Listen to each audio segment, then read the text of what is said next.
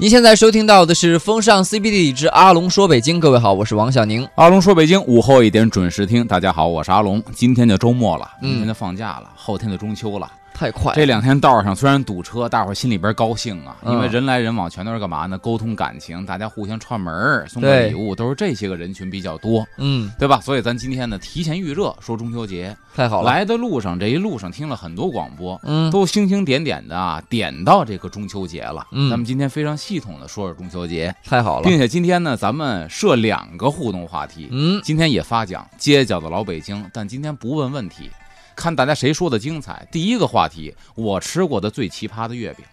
最奇葩的月饼对，啊第二个话题就是我推荐的北京赏月之地啊，两个地方对，就看谁说的精彩啊，啊。然后咱们就发他奖。一个是说吃的，一个是说地方，哎，对，都行。然后欢迎关注都市之声的微信公众账号，文字留言，我们节目当中及时互动。哎，咱们先说中秋节。中秋节呢、是中国传统三大节之一，从古到今都非常受重视。嗯，现在重视呢，我觉得就是从咱们国家开始给这个传统节日放假对，开始，大 家重视中秋节了。这个太重视了。，对，其实以前大家特别重视，在老北京的时候，三大节是非常重视的，嗯，正月节、五月节、八月节，嗯，它是一个时间的节点。你看正月节就是正月十五，这是元宵节，嗯，哎，那么上元佳节呢，这个时候意味着什么呢？寒冬已经过去，再吹起的风是拂面之杨柳风，嗯春天来了，生机勃勃了。嗯，然后等到五月节的时候呢，夏天酷暑即将来临。嗯大家甭管是说饮雄黄，其实雄黄呢，我也问过，不是饮的，是嗯外用的药。啊，中医里边呢，内服雄黄有，但是得特别有准儿、有经验的大夫才敢给你下雄黄。啊，你看，它主要是什么？避毒，对吧？啊挂这个艾草啊，挂这个菖蒲啊，它是为了避毒。嗯因为呢，这天气热了，这个以后呢，可能这个瘟疫流行的就比冬天要肆虐一些了。嗯我们提前做好预防，这是该到一个红红火火的夏天了。嗯，等到八月十五呢，如果说用一个词来形容八月十五，我想我用的词应该是凄冷。到了秋天了，嗯你看，就是天也高了，月也明了，街上人也少了，秋风瑟瑟，凄冷之感。特别是就是天快黑的那那那阵儿，对，明显比夏天多了几分萧瑟的感觉。这就是中秋节，也是一个团圆的节日。因为还有一个什么呢？收获也可以形容八月十五。嗯，咱上期讲的秋分，对其，实秋分也是秋天收获的季节。三大节，你看这是三个节点，如果再加上一个呢，咱再加一冬至。有人嗯说冬至不是节，那是节气呀、但是古人有冬至大如年的说法。哦，咱们去紫禁城玩，太和殿那么大的宫殿，嗯它的用处非常之广。比如说皇帝登基用太和殿，大型典礼吧。嗯同时，冬至这一天的朝会也用太和殿，哦，那就说明其实冬至这天也蛮重要的。在古代非常重视冬至。那如果说非加一个，咱加冬至。你看，从正月节、端午节、八月十五中秋节、冬至，一年四季这几个节点，所以对老百姓有盼头。现在咱盼什么呀？哎呀，八月十五来了，国庆还远吗？国庆来了，新年还远吗？对元旦过了，春节还远吗？春节过完之后，得没盼头了，这一干活就得干半年了。对，那你也说过嘛，说就是老百姓可能从春天开始到夏天，就逐渐的要开始一年当中拼搏的时候了。嗯，对，嗯所以说这中秋节呢，收获的时候，嗯物资也丰足了，我们心情也好了，家里团圆在一块儿过中秋节。嗯所以说中国所传统三大节，而且赶上三节两寿呢，以前很多行业是师承的关系，不嗯光是说相声，你学京剧，饭馆这个行业也一样。啊，你是想当厨子吗？你得拜一个师傅，那大厨是你师傅，对吧？哦这样的你们是师承关系，要不谁教你呀？那会儿没有蓝翔技校啊，哦，对吧？？所以你学厨子必须得人教你，嗯那么他就是你师傅。很多行业都是，再比方说干裁缝的也一样，嗯就只要是手工艺的，基本都是师徒相传。嗯那么三节两寿，何为三节呢？里边就说到了，八月十五是其中的一个，嗯三节其中的一个。两寿呢，你师傅过生日，你师娘过生日，嗯哎，都得拿点东西啊。你出徒之后已经自己单挑一摊能挣钱了，嗯你得拿着东西去师傅家去看望师傅师娘。所以哦，八月十五，按正根说，确实是走亲访友、拜会恩师的一个很重要的这个这个节日。那就提着点心呗，再拎点水果什么对呀、的。是吧？喝酒的话，拎两瓶上好的哎黄酒啊、白酒啊，那看你的心意了。嗯这说到这个八月十五，中秋节的由来呢？说按这个时间说，宋朝的吴自牧在《孟良录》里边原文记载说，八月十五中秋月，此日三秋恰半，故为中秋。也就是说呢，这个中秋节，这是整个秋天的正中间儿，嗯就把这个秋天一劈两半儿，所以它叫中秋。嗯，但咱看，确实中秋跟秋分呐离得非常之近。对，就差几天呢。对，咱说秋分也是，春分、秋分也都是这个分是昼夜平分。嗯那么这个中秋呢是秋季平分，啊，哎，所以三秋恰半，呃，孟仲季，初秋、中秋、晚秋，嗯还正好是中这个中秋这个大轱辘的当间的一个节点，嗯，这是中秋节。此夜月色倍明于常时，就古人的一种经验之谈，嗯说这一天的月亮特别的圆，特别亮，比平时亮得多、嗯啊，又谓之月夕，啊，把这个定为一个节日，我们要过这个节。嗯这是在科学理论上来说，中秋节它的由来。那么中国古人看着月空，看着一轮皓月当空，总有无尽的遐想。对呀、怎么天空当中这么大的一个灯泡？对，而且哦，古代没灯泡，哎，对他他不会想到灯泡，啊，呃，一轮镜子也好，一个嗯圆盘也好，他想到一轮银盘，嗯他就会琢磨那上面什么样。他没有科技上不去。今天我们知道上面什么样了，环形山的土地呀、嗯因为有这个卫星上去了。但我们在月球上着陆的呢，还叫什么呢？嫦娥，啊，对对吧？对即便我们科技这么发达了，但是我们中国人没有抹灭我们那个浪漫主义的神话色彩。嗯那我们登月的还是嫦娥、对玉兔，我们对还起这个名字。嗯那么在古人，他就更容易发散思维，嗯说嗯，这个月亮上到底有什么呢？这什么东西啊？一个浪漫主义色彩很重的人，在历史上很有名的，就是唐玄宗，唐玄宗，就是杨贵妃的爷们。嗯 那个皇上，在明朝的这个历史当中就记载说，罗公援引明皇游月宫，唐明皇唐玄宗、引着他，罗公呢就是说一个姓罗的，嗯引着这个皇上啊就去游这个月宫。嗯他嗯说他怎么能游月宫呢？他也不能骑火箭上去，嗯人家有仙术啊，哦，掷一竹枝于空，拿一竹根拿一个竹枝子，嗯一截竹子，啪就扔在天上，就悬浮了这根竹子。哦，啊那就是肯定是仙剑派的呀。对，然后嗯变后边写如大桥，歘，这个竹竿就变成大桥了。然，后色如金，金灿灿的一个大桥，金灿的大桥，行数十里，这个就非常的不符合科学了。就是从皇宫啊上大桥走几十里地到月亮，那麻烦了，哦，太近了这距离。但是人但是人家说过一古代有个神话故事，说啊。是技法当中有一招有一招叫做缩地成寸，就你走了好像感觉十几里地，其实走了很远很远。那是神仙会这个，那哦也许是玄宗皇上被这神仙带着，他也会了对对对，啊。然后呢，他说行数十里至一大城圈，一什么一？个大城，咵圆的哦，是一个城大城池。城池。对，然后罗曰，就是罗道长还是罗仙人呢？嗯罗曰：“此乃月宫也。”就这个地方就是月宫了，就是月亮上了。啊他认为月亮上有一个城，哎，啊，这是仙女数百，呵，开始开始天籁之音响起了，仙女从天上唰唰就飘各种飞天，啊，太美了穿着白色的裙子。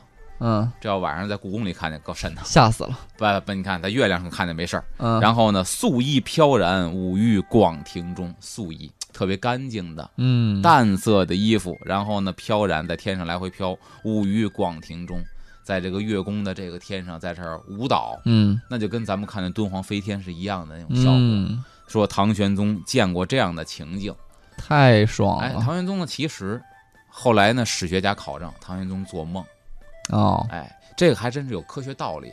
因为后边咱要讲这个王朝的女人杨贵妃，嗯就会讲到玄宗，因为他也是男主角男一号啊。啊，对呀，玄宗最大的爱好跟杨贵妃就仨，嗯，各位能猜的是什么？三个最大的爱好，三个最大的爱好就是那个撒娇，呃，俩人共同的爱好，你猜是什么？俩人在吃，吃啊，吃还行吧，嗯，勉强算一个。还有什么你知道吗？吃睡玩，吃睡玩，哎，差不多，睡、嗯。喝、泡、啊，洗澡、泡、洗澡、泡澡。泡澡、喝嗯喝酒，啊，然后睡。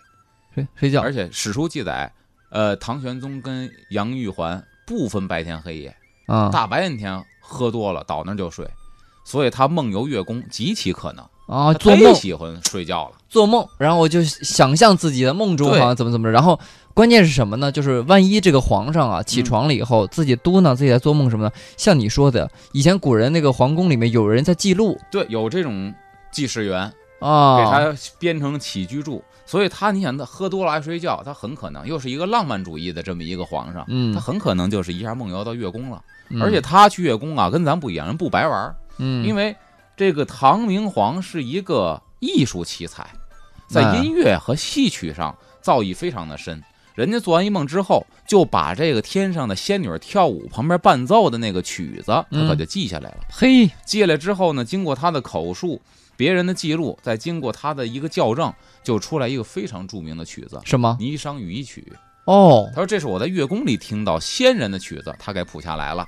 此曲应只有天上有。对呀，嗯所以呢，他就让这个怎么说呢？里边的这个这个教坊司啊，然后让这个梨园的弟子们呐，嗯在这儿演奏，嗯，让他去听，不错，出了这么一个非常有名的曲子。而且据说杨贵妃是一个非常灵活的胖子，跳舞她是拿手绝活。呃，跳舞拿手绝活，他把这个舞曲编好之后，一直是有曲无舞，没有舞，啊，没有舞蹈。谁也不会跳。他后宫那么多人，嗯，后宫佳丽三千，这李白写诗后宫佳丽三千，实际统计啊，唐朝后宫佳丽得一万多，呵，不只是三千，都没人会跳这个舞。直到有一天，他的一个皇后死了，嗯，他的一个皇后死了之后呢，不是不是皇后对不对？他的一个妃子死了，他的嗯皇后姓王，他的一个妃子死了。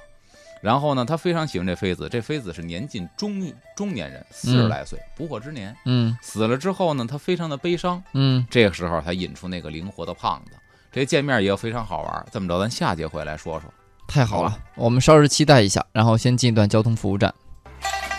欢迎回来，这里是正在为您直播的风尚 CBD 之阿龙说北京，我是王小宁。大家好，我是阿龙。咱说到得到这个曲子，没人会跳啊，对吧？嗯他一个年过中旬的一个四十多岁的一个妃子死了之后，他就非常的伤心。这个时候呢，有人就给他提出来了，说你儿子有一媳妇儿特别好看，他也管不上那些了。唐朝还是比较开放的。啊，呃，我要是直接把她当成我媳妇儿呢，确实舆论上有些个压力，怎么办呢？让她出家。所以杨贵妃出过家，杨太真是她的道号。嗯出家之后，再通过这个道观转移到宫里边，拿这个道观做成一个过渡和跳板。嗯，当他见到这个灵活的胖子之后，命人奏响这个《霓裳羽衣曲》，没想这个胖子呢，就哎伴着这个乐曲翩翩起舞。懂词打词就跳起来了。可惜可这什么可巧，嗯他跳的这个舞跟当年玄宗皇上做梦天上的仙女跳的舞舞姿是一样的，天哪，那这不就是梦想成真了吗？这是缘分吗？对呀、嗯，这不就天女下凡了吗？嗯，所以如获至宝一样。天哪，他还写过一个，我记得叫他写过一篇文章的《德宝子》，好像是，嗯就是说我如获至宝了嗯啊，这这这媳妇儿我要定了。嗯俩人相差多少？我记得唐明皇应该是五十多岁，杨贵妃应该是十八岁。杨贵妃我记得特别清楚，杨贵妃十八岁嫁给唐明皇，嗯，那会儿唐明皇已经五十多了。嗯，好家伙，当他爷爷在古代这都富裕了，嗯，但是因为这一个曲子，俩人结缘了，互相对了眼儿了。嗯这就说这个游月宫，那么月宫上到底有没有仙女呢？古人宁可认为她有仙女儿，她一定有仙女儿，最起码仙女的头头儿 就是谁呀、嫦娥。嫦娥，可是古代的你发现，古代的神话也有互相矛盾和冲突的地方。嗯，如果说唐明皇到了月宫，发现月宫是这个仙乐飘飘，仙女成群，那嫦娥就不孤单了。嫦娥被进广寒宫是一个人孤苦伶仃抱只兔子呀，嗯月宫上没有人啊，这是为了惩罚嫦娥呀。哦，所以说这个也不太这个什么，也不太这个不太成立。成立，俩是矛盾的。嗯，但是大家相信哪个版本的优都有。说这个《淮南子》里边记载说，嫦娥呢和一个谁相恋了呢？和一个人叫后羿。哦，后羿也是一个神话人物后羿就是那个射掉好几只金乌的那个。啊，对，就是金乌就是太阳嘛，嗯太阳的化身，射掉了九个太阳，说天上有十个太阳，射掉九个剩一个，人间才能够正常的这个运转运转。嗯好，这是一个神射手，俩人相恋了，俩人相恋之后又违背天条了，也不是天条老是这样怎么那么严？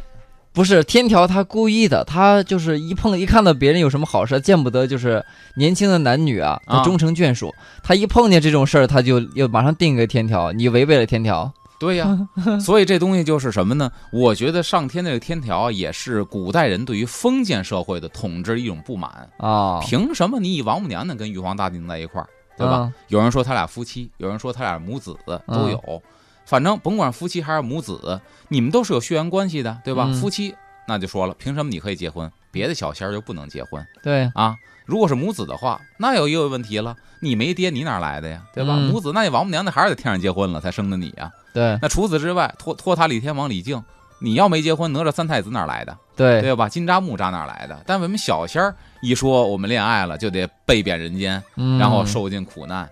他也是对当时那种封建社会统治一种不满，嗯说嫦娥跟后羿两人相恋，哎，又被天条拘束，打入凡间。嗯，打入凡间呢，这回把王母娘娘还塑造成一个好的形象了。哦，又变好了，，哎，他还挺疼和这俩人，但是只疼和一个，谁呀？就是嫦娥。说你本是天宫一个小仙女儿，嗯，你竟愣愿跟她打入凡间，你也够轴的。这么着，我给你后悔药。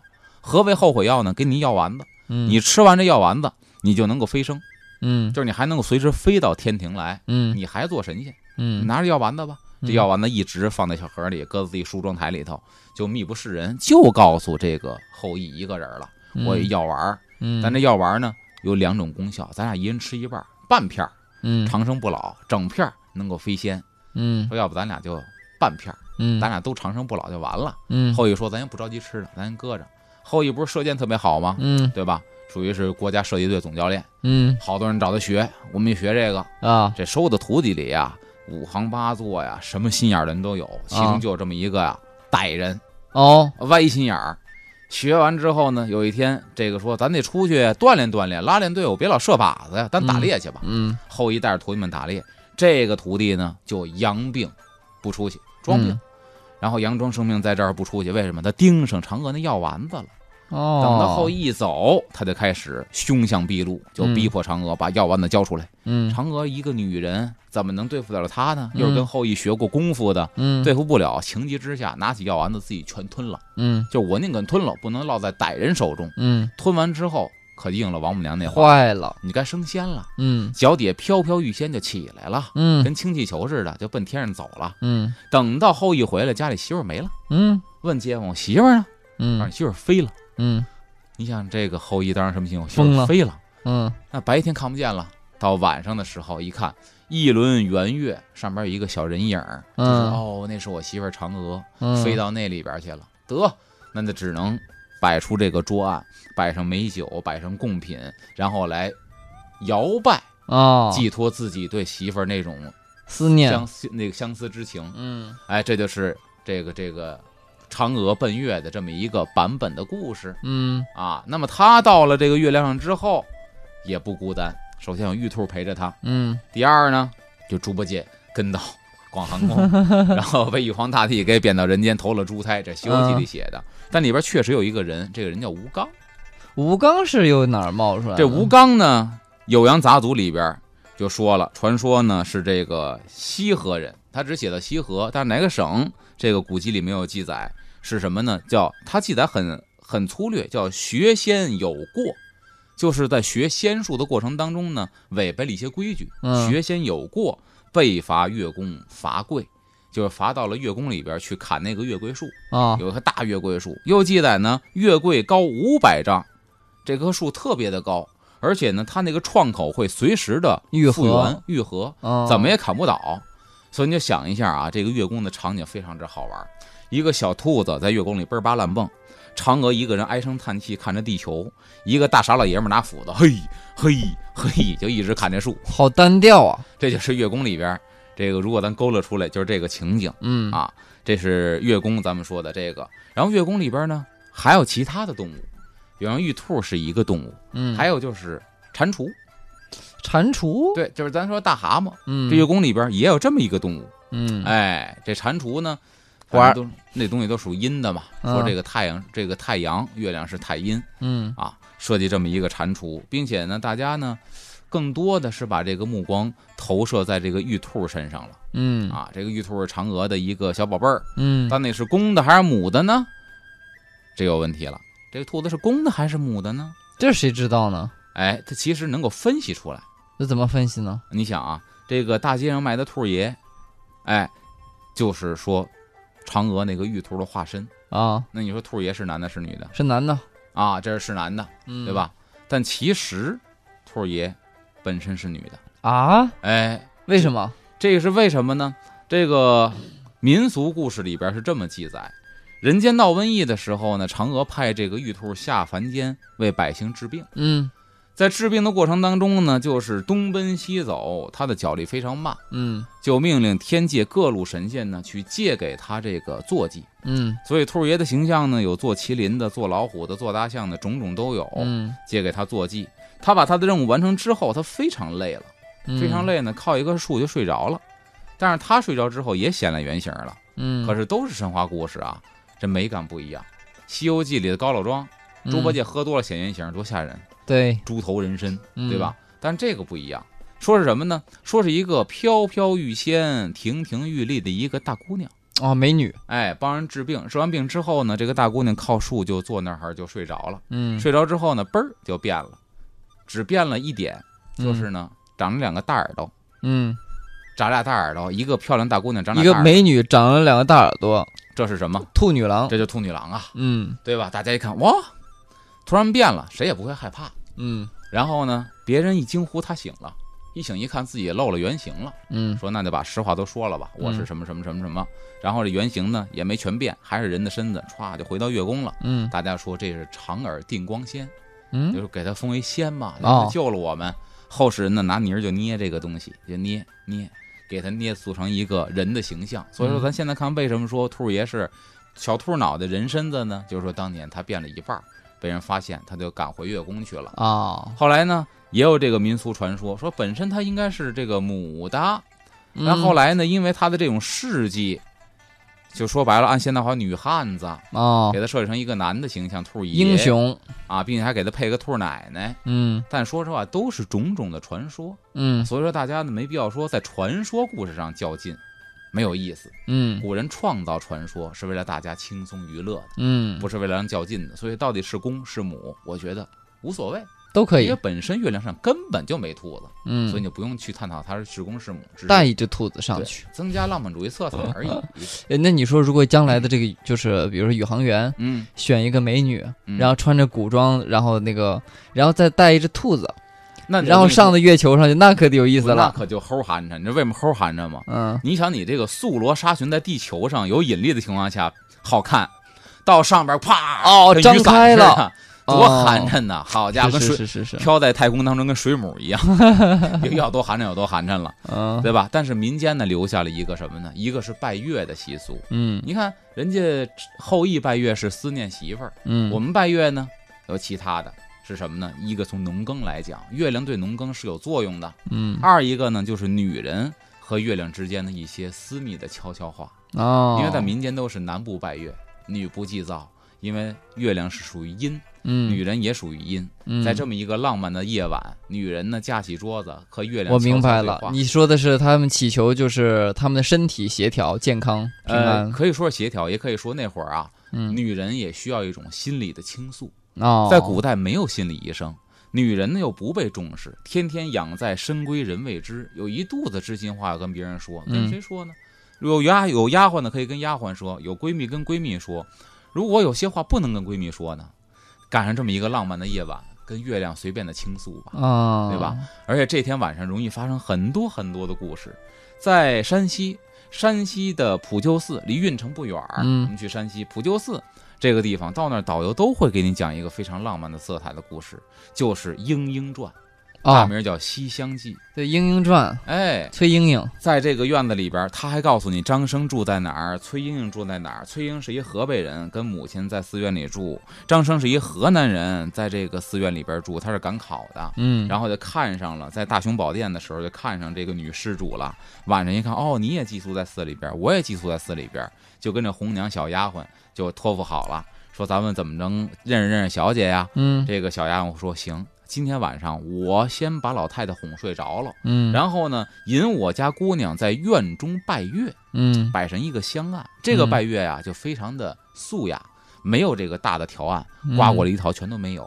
因为古代有一种专门的器具，古人过生活特别讲究，啊，特别的怎么说呢，精致。嗯有一嗯，种专门的家具叫香几，香几这个香几不大，小小的，对。然后我看是好像是那个桌子上边上还带卷边的，有的带，有的一般香几是不带卷边，你哦说带卷边是暗，哦，是条暗。香几是一个方的，基本都是正方形的哦，正方形有人说这是花架子吧？因为古代搁花盆有，花几，但不一样。香几比花几可能稍微宽一些，我见到的是嗯，稍微矮一些，它上边就放一个香炉，哦，什么都没有，所以叫香几。你想，崔莺莺在院中放了一个香几，香几上放一个香炉，就这么点道具，嗯，点上一炉清香，然后双手合十，冲着月亮，念叨着自己的倾诉自己的心事。哎呀，此时此刻要是有了一个高富帅，然后出现就好哎，这时候了。从墙头假山上呼啦下来一人，嗯，就是张生。嗯哎，这个张生跟这个崔莺莺俩人私会，嗯，你看这是多么浪漫的一个故事，就发生在山西。这个地址现在还在，补救寺还是一个旅游景点儿。真美好啊。哎，这得说的是拜月。嗯，那么还有其他的习俗，这个习俗咱们下一时段回来再跟大家详解。嗯，大家也可以继续的互动哈。今天我们留了两个互动话题，我看有朋友已经在答了。就一个是说一说你吃过的最奇葩的月饼对，是什么，嗯，还有一个阿龙也是呼吁大家说一说，在你在北京在哪里看月亮，你觉得特别的棒。推荐。好嗯，呃，关注都市之声的微信公众账号，然后文字就留言就可以了。我们选出精彩的回答精彩的朋友呢，将有机会获得的是阿龙亲笔签名的书籍。对啊，街角的老北京。我们先进一段交通服务站，马上回到节目当中。欢迎回来，您正在收听到的是为您播出的《风尚 CBD 之阿龙说北京》，我是王小宁。大家好，我是阿龙。咱们现在看看吧，看看咱们观众啊、听众有什么奇葩的月饼啊、赏月的好地儿啊，嗯，年年互动来。呃，有一个叫做呃古月小兵，他说食堂的五一五仁月饼绝了。哦 他就其实现在年轻人连五仁月饼都接受不了了。呃，现在更多的年轻人基本上都不接受，但是呢，这个五仁月饼啊，得看做的好还是做的不好。做的不好确实容易不接受。比方说这五仁月饼呢，我推荐啊，咱也就以老字号啊，这不是做广告，因为我常吃功德林，嗯，它不是专门做月饼的。不是很多饭馆愿意做月饼吗？功德林嗯是上海迁北京的一个老字号，专门做素斋的。嗯所以它所有东西都是素的。它的素月饼做的非常的好，素五仁月饼味道，反正我身边的年轻人还是可以接受的。啊，可以啊试一下。提浆月饼可能油皮儿的，嗯吃起来觉得不容易接受。好嘞，天使爱美丽说，最奇葩的月饼是什么？是我吃过的冬虫夏草月饼，怪怪的。啊，冬虫夏草，这个今年出了一个新的品种，叫做保健月饼。但是昨天的《北京晚报》我看了报道，就是保健月饼一概不被承认，嗯，这是完全炒作的一个噱头，所以大家不要被这个噱头给蒙混了。嗯另外一个就是呢，咱们从常理上去讲，啊，你可以琢磨，比如说今年有这个这个冬虫夏草月饼，嗯有这个人参月饼，啊，咱就去想啊，同仁堂里边卖几万块钱甚至十几万的老山参，他会拿来剁馅儿做月饼吗？嗯，所以说月饼里的馅儿，我可以说这个药效是微乎其微，肯定是冬虫夏草里边最次的、嗯最好的冬虫夏草。您是老板，您会舍得剁馅儿做月饼吗？不可能。嗯，而且呢，国家也说了，没有这个，这就是一噱头，没有所谓的这个保健月饼，大家不要被忽悠就好了。嗯，然后说到这个去哪儿去赏月呢？你看大家都有有说法了啊。呃，天使爱美丽的刚刚那朋友说，最佳赏月必须是景山上，伴着故宫恢宏的气场，美不胜收。其实我再给您推荐一地儿，也跟那儿不远，特别的好。从景山上下来，在景山半山腰，嗯就是崇祯皇上上吊那歪脖子树，您弄罐黄酒往地一坐，靠着那歪脖子树，八月十五人肯定少。而且嘚儿一下不小心睡着了，你做一个梦，哎起码呀，这地儿肯定人少。美不胜收。然后你就梦见崇祯皇帝从上面一摘脖套下来了，嗯引着你上月宫，这事儿就乱了。对，然后还有一个听友叫做奔波妹和把波奔，他说最好赏月地方，我只能想起来我们老家的大院子，因为那是潮汕地区的。那个中秋晚上，我们都会摆好香案来祭月的。那个时候会早早吃好饭，把院子刷干净，摆上香案，准备贡品。等到月亮升到半空的时候就开始了，一边祭月，一边在边上支一个小桌，点上一个功夫茶，切上几个月饼，一家人围在一起，其乐融融，很是怀念呢。不过我有八年没有过这种感觉了，来北京八年了，每次想起来都很怀念。又是一年中秋了，您可以在今年中秋节阳台上设摆香案，对月当空，您可以对吧？祭拜一番。只不过就没有当年那个其乐融融那种感觉了，但是我觉得过节要有仪式感，比如我过八月十五，嗯我家里边摆兔爷，是吗我？家里有，我要把兔爷摆出来供在那儿，然后啊随便摆几样果品。那可能跟古代比起来没有那么隆重，但是我觉得这是一个节日的气氛。啊，我不见得迷信，我对兔爷没什么求的，什么求嗯健康啊、发财，我都不求。嗯，我摆在那儿，觉得哎，是过八月十五了。啊，嗯，然后这个这个球迷李鸿飞他说，在卢沟桥观赏卢沟晓月，哈哈哈嗯，八月十五卢沟桥，您这地方选的特别的好。啊，但我估计啊，您吃完晚饭的话，出发到卢沟桥能吃早点了，是吧？这半道能堵死您。对每年那地方都特别的堵，因为大家都嗯知道是名胜古迹，都喜欢往那儿去。尤其卢沟晓月，乾隆皇上亲笔御题，那个嗯碑还在那个桥头呢。但现在呢来说，有一些误解，卢沟晓月说的不是八月十五的月亮。说的是什么？说的早上起来的早上嗯为什么呢？因为这个卢沟桥离北京正好这个宛平城啊，离北京来说，从北京出发应该是夜宿卢沟桥。以前没有汽车的年代，就是嗯马车或者脚力夜宿卢沟桥。嗯那么夜宿卢沟桥，早上起来再赶路的时候，正好出了客栈，来到宛平城卢沟桥头，抬头一望，皓月当空，所以叫卢沟晓月。啊，所以它没有。特定的是哪一天，而是每天凌晨的那个月亮。哎呀，住在那附近的人是多么的幸福啊现！在也不见得每天都看得见了。是，啊然后还有一个听友马大哈说，我不爱吃月饼，但我爸爸爱吃，最喜欢五仁的，就是自来红的。爸爸说也吃了这么多月饼，还是五仁的好吃。哎，你看，跟咱第一个听众就是形成明显的反差。嗯哎，这应该是老人都喜欢吃五仁的。我也问过老人说为什么？第一是传统的东西啊，他吃惯了，从小就是这个口味儿。对他反倒觉得放别的东西，南方的月饼可能也是有传统的，嗯，但是我们小时候没接触过，觉得这不应该这么吃。嗯第二一个，那个年代比较穷苦，五仁都是什么呀？五仁是坚果呀，坚果意味着什么？含油量高啊，嗯肚子里没油水儿。我吃坚果我多好啊，嗯这么大油、哦太好了。现在人都有油水，不爱吃油。对对对对对，嗯所以就出来各种什么冰皮月饼啊，对呀、什么素月月饼、素月饼啊。对对对。好，这先跟大家互动到这里哈，好我们一会儿再会抽取幸运的听众。咱再看看，说这个老北京是怎么样过中秋节的呢？这个《地经景物略》，这可以说是写老北京风俗的一个非常有名的书，嗯记载了一段过中秋节是什么样的。说八月十五祭月，其祭果饼必圆，就是在桌上摆的东西都得是圆的，哦，比如摆石榴，嗯比如摆葡萄，摆月饼，都得是圆形的，嗯你不能摆那四棱子的。嗯，，哎，然后呢，分瓜必牙错半刻之，这讲究，这太讲究了。就一大西瓜，还得刻出花来，刻出西瓜花儿，一半一半的，如莲花，像莲花瓣似的。嗯这需要刀工，得那酒吧切果盘的那个小伙子有点手艺。嗯然后呢，纸四是月光纸，纸四是呢就是卖纸的香蜡铺里边，嗯，哎，他卖的什么呢？月光纸，月光纸是什么？是一种祭拜的对象，就是说白了，印刷的神像。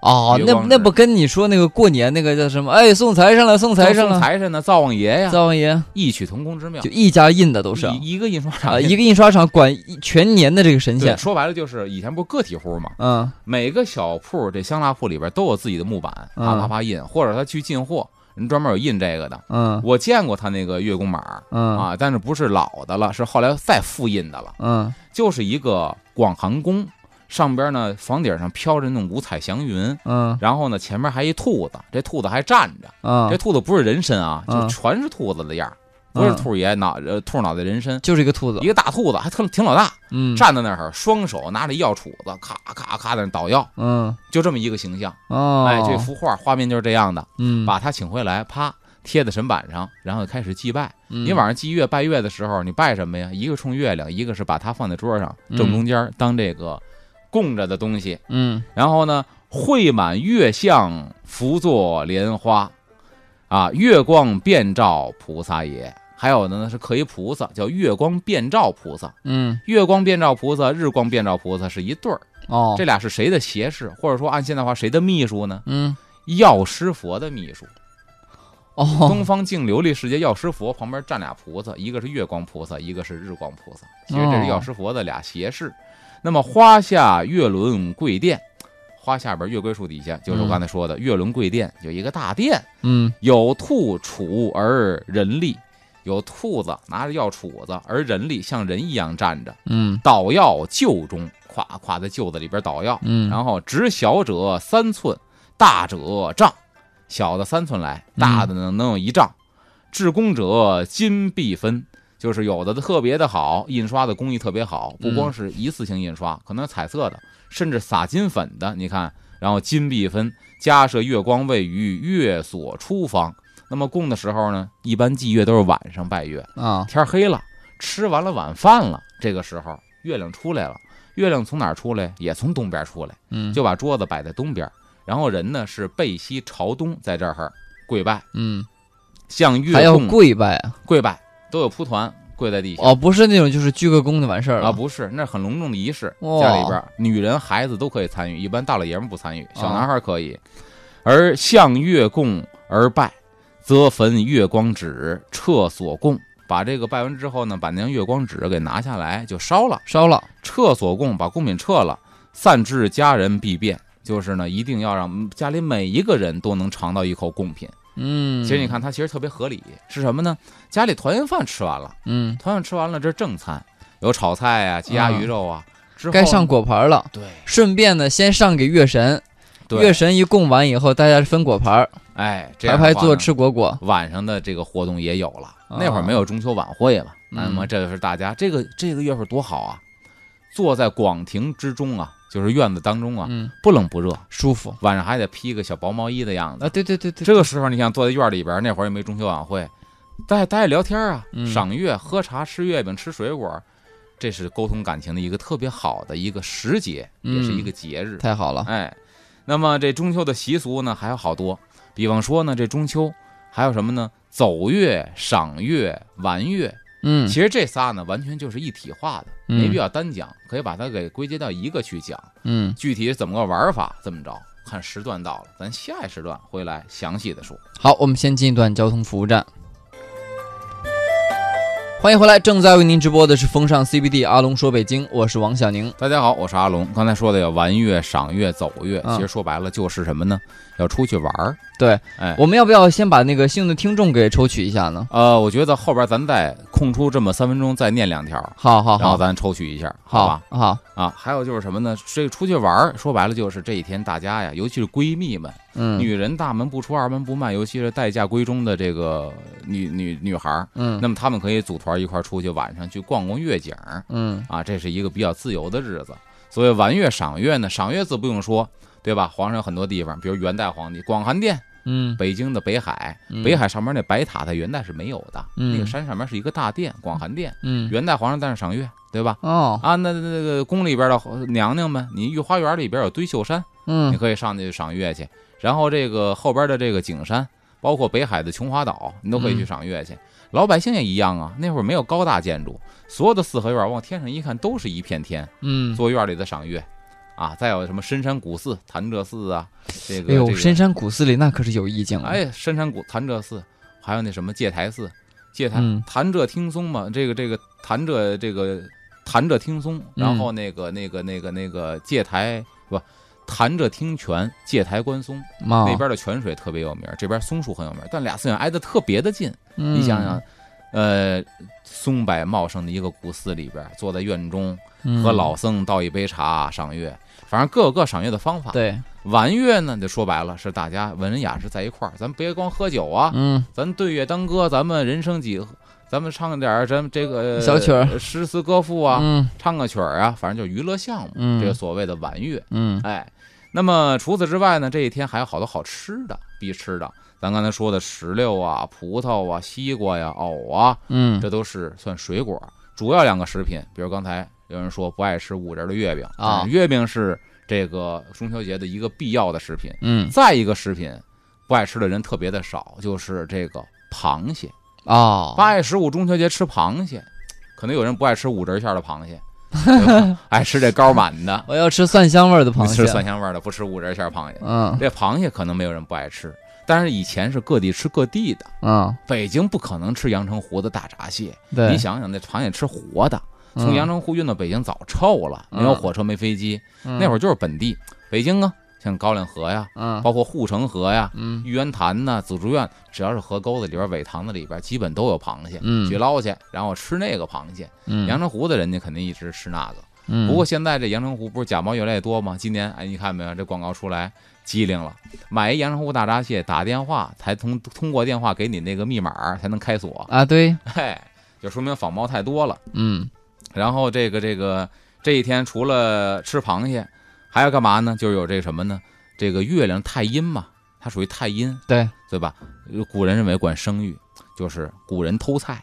嗯，，哎，这妇女同志没事出去玩干嘛呀？咱去哪儿玩去？咱上菜地，嗯，菜地干嘛呀？偷冬瓜去。偷冬瓜干嘛呢？告诉偷冬瓜管生育，迷信的说法啊。但是呢，它是一个哦民俗。偷一个瓜呢，然后回来的时候藏在肚子那儿，哎然后就然后被逮的时候就说，哎呀，我怀孕了，这不是瓜，呃，这瓜得拿回家去，嗯，当孩子是养活着。哦，，哎，然后呢，这个农民伯伯也得象征性的喊两句嗯啊，抓贼丫头。其实就是说白了就是玩儿，嗯，他也不会真把你抓着，嗯而且人家呢，这个本家也会特别的识趣儿。你偷完人家瓜呀，本家会把钱给送回来，就找一别人把钱给送回来，不然嗯农民伯伯受损失啊。嗯。然后呢，告诉说瓜熟蒂落嘛，保着这瓜呢，就是以后能生一大胖小子。哎，你说到这点确实很形象。你看生孩子不是要剪脐带吗？嗯，还真的特像瓜熟蒂落。对，就是说已婚的未生育的妇女就去偷瓜，祈求呢能够自己在不久的将来有一个大胖小子。啊，这是其中的一个。然后咱们留点时间，咱们嗯看看听众朋友还有哪些特别奇葩的回答。啊，你看这个赤足田埂就说说，嗯呃，主持人你们好，我吃过最奇葩的月饼是像一张大饼一样大的一大块月饼，全家人吃一块月饼。那那时候我们家四世同堂，每人切一小块，其乐融融。这个月饼是有历史的，您家月饼有历史。故宫博物院馆藏了一个月饼模子，嗯这个月饼模子大概这个月饼的直径是一尺多，嗯，就是皇上家用的月饼，它也是一堆人跟切蛋糕一样，每人吃一沿儿，这有历史。这个在我们西北也是，西北的月饼是一个像馍馍，它就嗯等于是把馍馍蒸成了一个大大的，外皮儿是白的，对，你说那在北京叫团圆饼，是吧？它跟月饼是两个东西。啊，对，然后它呃外面是白的，里面有红曲、黄曲，然后最外面那个白的皮儿上面上面点一点红，用嗯植物色素点一点红，然后蒸出来的馍馍叫月饼。其实那算主食。对嗯，啊、这个还有这个老毕说，我是涿州的，我们涿州也有八景，叫胡梁小小月。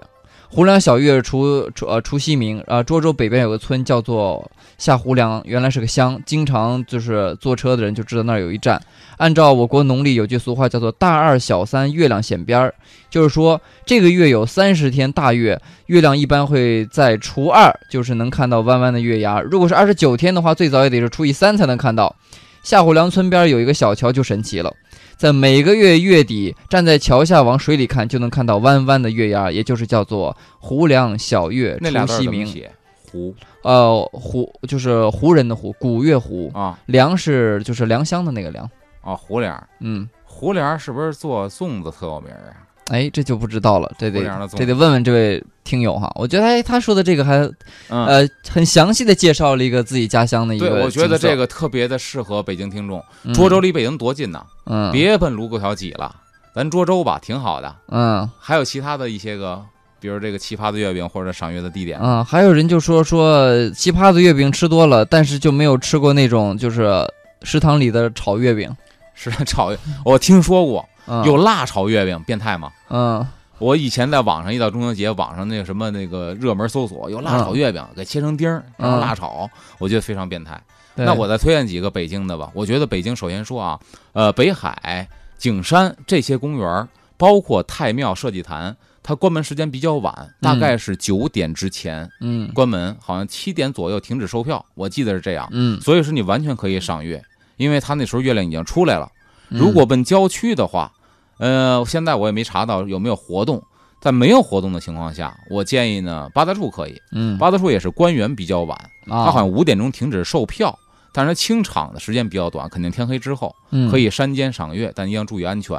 然后北京还有一些，比如说旋转餐厅，咱西边的最高的中央电视塔都知道，嗯但那赏月肯定也是一个最佳的地点。嗯然后就是各个湖边儿，像什么紫竹院呐、陶然亭啊，像湖边赏月也是一个不错的选择。嗯再有一个呢，我觉得什刹海也可以，什刹海泛舟湖上赏月、嗯，啊，对吧？划着船，而且还可以叫着外卖，烤肉季可以拿提盒把那烤肉给你送到船上。而且这个时候呢，你要为了赏月方便，还可以不自己划船，比如六个或者八个朋友，嗯。咱们租一个乌篷船，嗯。专门有这个船家帮你去掌舵，嗯，然后你就在里边待着，船头坐着一个姑娘，穿上旗袍，弹着琵琶，哇，船尾一个老汉给你这摇着橹，哎你这么七，八个好友坐在船里边吃着烤肉水果去赏月，这时候王公子就朝着那个船工就说了，说你家那个小女年方十几啊？啊，然后你就犯歹，呃。犯歹之后呢，就引出了这个《西游记》的故事，嗯，是吧？《西游记》故事不就是唐僧的爸爸不是被那个船家给打死了吗？哦，这回就是那个独眼龙那船家 啊。好，咱这个嗯时段差不多是吧？对那，这样，我到最后呢，我我我觉得我要是说咱选出两个观众来吧，嗯发两本书，我觉得应该没有意见。第一个就是说赏月地，我觉得发给涿州的这位应该没得说吧？啊，人对家非常详细的说了对对对我们，这个涿州是如何如何的恭，喜这个老毕啊，也是我们老听友了。对吧？而且嗯提供了一新的地点。如果说到这个这个，还有一个我记得，呃，咱们没功劳苦劳写的比较多的，就是说，呃，潮汕那边还是广东那边。啊，对对对，写了一大堆，嗯说我们家那边如何祭月，写的非常详细，是对吧？我觉他得奔波妹和霸波奔，我觉得这两位应该大家无可厚非，嗯对吧？好吧，那就把这书发给这两位。啊，恭喜这两位听友了，赶请赶快把你的这个姓名、电话和快递地址发到我们的微信平台上来哈。今天也感谢阿龙做客直播间，给我们聊了这一期关于中秋的话题。啊、接下来的时间呢，我们交给郝迪和向坤带来《律动工体北》。